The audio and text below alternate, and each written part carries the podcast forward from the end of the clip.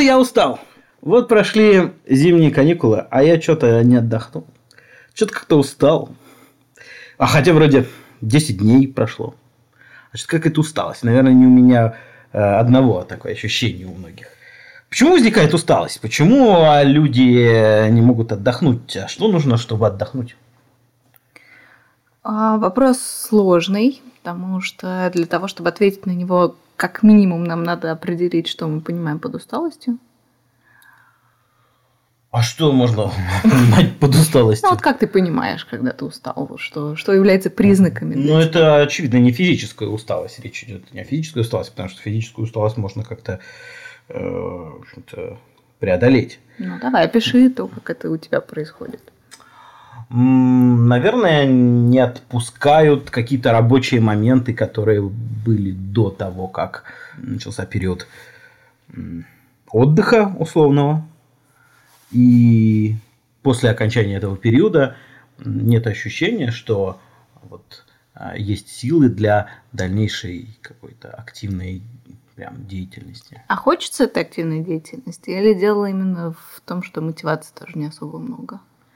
Интереса к нему. Ну, мотивации это у кого как, не знаю, у кого-то может быть много, у кого-то может ну, вот, нет. Вот в этом, понимаешь, в, в этих деталях весь дьявол и кроется, потому что когда мы говорим усталость, мы пользуемся некоторым бытовым термином, который непонятно, что значит с психологической точки зрения.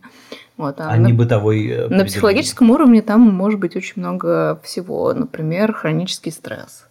Да, если а, у человека есть вот эти фоновые задачи, которые постоянно ему о себе напоминают, которые постоянно крутятся в голове, и которые создают такое легкое напряжение, со временем это приводит может привести к выгоранию, например. И синдром выгорания, он как раз а, ну, как правило, связан именно с рабочим каким-то контекстом. Если мы говорим про а, регулярный стресс, а, в обычной жизни, не знаю, эмоциональный стресс или стресс, связанный с, там, с теми же праздниками. А праздники это всегда достаточно стрессовое э, событие для Почему? многих людей. Ну, потому что очень много, ну, по крайней мере, в современном мире много повышенных обязательств у тебя в связи с праздником. Надо всех поздравить, э, надо смотреть Киркорова, ты знаешь, что ты еще стресс. Подожди, но это же вроде предполагается, что это должны быть какие-то рекреационные активности или пассивности. Ну, рекре... Э, э, например, сидение до поздней ночи сложно назвать рекреационной активностью. Обжираловка тоже, в принципе, не очень попадает в эту, в эту категорию. А, то же самое касается бесконечной гонки, чтобы это все организовать. Понятно, что не все так делают, не все организуют праздники, но в семьях, например, чаще всего а, эту функцию на себя берет женщина, да, и а, потом от усталости падает, и уже тяжело ей восстановиться после этого всего. Как же э, выражение про приятные предновогодние хлопоты? Что это? Маркетинговая вот если, уловка? Ну, если человеку удается свои предновогодние хлопоты действительно э, делать с каким-то приятным, легким ощущением, ему очень повезло. Да? Не все могут себе такое позволить. У многих под конец года накапливаются дела, э, всякие отчеты или завершающие мероприятия, которые тоже очень истощают сильно. Вот. А сидение на попе перед телевизором, поглощение большого количества еды и отсутствие сна, нормального режима сна, это как раз то, что достаточно плохо влияет на здоровье, самочувствие в целом, поэтому так тяжело вырабатываться потом. Ну, как это связано с ощущением усталости? Ну, Если человек во время, во время новогодних тех, тех же праздников э, делает то, что хочет, включая сидение перед телевизором допоздна, э, просмотр Киркорова и, и же с ними, э, то ну, это его выбор, это то, что он, чем он хочет заниматься, соответственно, это его выбор отдыха. А как же так получается, что он как делает то, что ему хочется, но все равно не нет ощущения. Живые организмы обладают таким свойством, что они а, больше ресурсов имеют и активируют, и могут тратить, если есть какие-то вызовы а, в определенных как бы, пределах и в определенных сферах. Да? И ну, медицина и там профилактическая медицина уже очень давно э, указывает нам на то, что там малоподвижный образ жизни это плохо. Это не просто пустые слова, правда, э, лежать на диване очень здорово, если вы до этого там несколько часов в зале э, потели. Да, тогда это сидение оправдано чем-то. Если оно и так э, продолжается после малоподвижного образа жизни в, там, в офисной какой-то среде, пиши пропало, организм истощается, как ни странно. То есть вроде бы на эмоциональном уровне мы получаем удовольствие, да, но восстановление полноценного не происходит, не происходит э, повышение этой вот э, ресурсоспособности, ну, что так? ли. А, ну, есть э, такое понятие, как сопротивляемость стрессу или там стрессоустойчивость. Вот, это мера того, как наш организм, наша психика способна отвечать на стрессовые события. И стрессоустойчивость развивается через острый стресс, через тренировки, через там, э, движения активные, через э, ну, какую-то вот физическую движуху, да, если этого недостаточно, это уменьшает стрессоустойчивость. Соответственно, мы становимся более вялыми, а, более ломкими, хрупкими. И... Но ты говоришь про физическую стрессоустойчивость? А эмоционально то то же самое, да. Если мы... То же самое, что нужно в зале пахать или нужно окружить себя кучей стресса, чтобы быть более стрессоустойчивым? А, если мы говорим про эмоции, то это про эм, принятие определенных вызовов, связанных там, с развитием собственным, с преодолением себя. Есть, есть два аспекта а, у стрессоустойчивости. Это, собственно, сам, сам острый стресс, который все повышает, активирует, мобилизует, да, повышает концентрацию внимания. И копинг-механизмы, а, которые помогают с этим все-таки справиться, то есть не сломаться под, под напором этого стресса. И это очень ну, тонкий баланс. Вот нет однозначного там, правильного решения для всех. Но, грубо говоря, там, не знаю, посещение новых мест, а, изучение иностранных языков. Там, это же не стресс посещение это, новых мест? Это, это ну, стрессом называется любая адаптация чего бы то ни было в организме, да, там, психики или каких-то систем в организме к изменяющимся условиям, к которым тебя еще нет э, подготовки. То есть как только ты впадаешь в рутину, все, ты выпал из стрессовой зоны, грубо Но говоря. тогда и чем это отличается от э, э, подготовки к праздникам, когда ты говорил, что много стресса перед праздниками, когда все готовятся, это же тоже вызов и тоже, тоже стресс. В это... каком-то объеме, да когда этого становится слишком много, и человек не имеет достаточно времени, чтобы восстановиться от этого, а у этого уже... Восстанавливается ну, просмотром голубого огонька. И у тех, у кого этот уровень стресса достаточный, и те, кому удается восстановиться, они не испытывают эту усталость. В этом фишка. То есть представим, что это что-то типа качелей, детских на площадке, знаешь, такие, где на одной стороне ребенок, на другой uh-huh. стороне ребенок, да.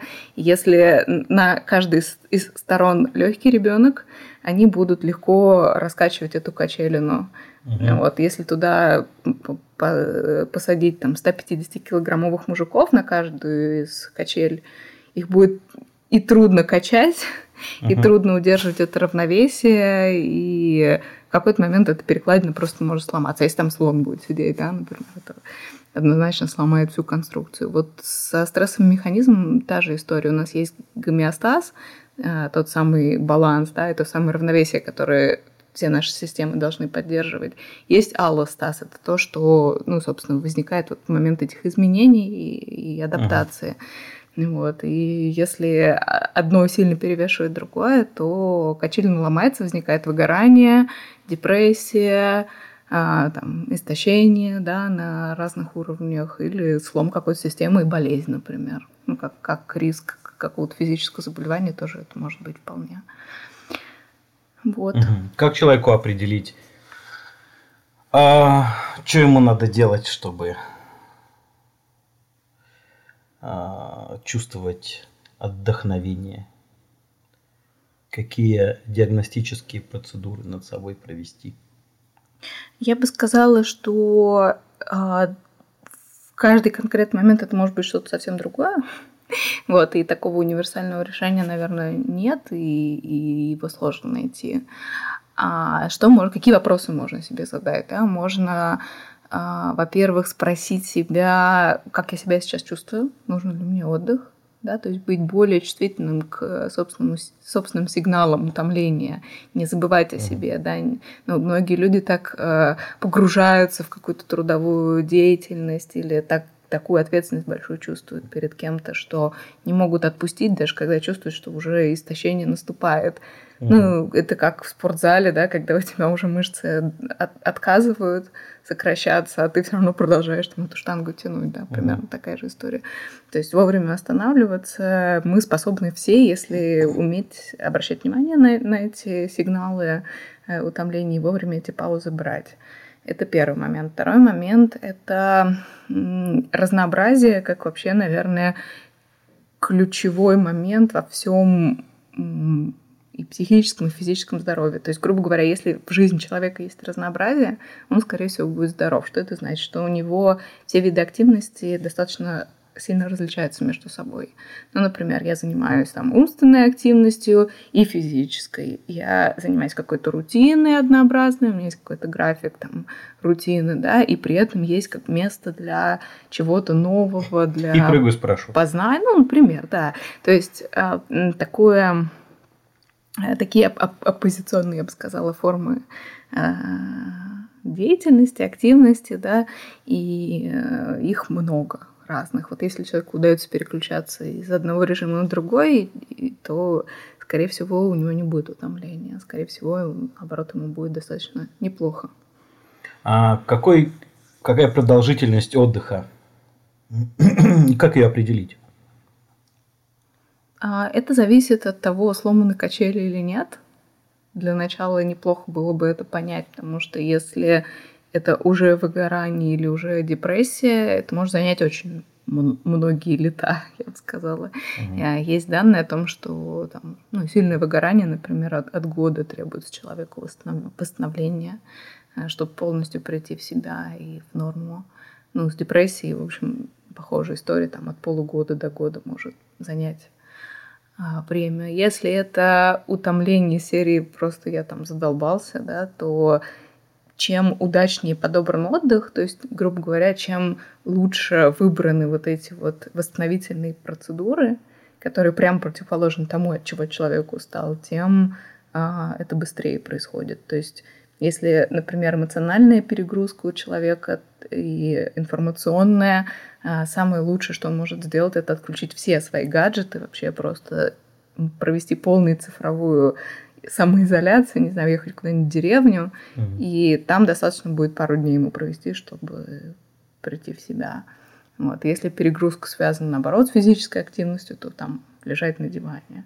Да? То есть чем, чем удачнее процедуры, тем быстрее это все происходит. Ну а э, время восстановления, конечно, индивидуально. Это как и там, оптимальное время сна, да, тоже для каждого человека немножко отличается. Есть ну, средние какие-то значения. Я думаю, в какой-нибудь э, там, профилактической медицине есть такие данные. Вот, ну, скорее надо по себе смотреть. Ну что ж, ясно, буду смотреть по себе, а сейчас я устал, я ухожу. Ухожу.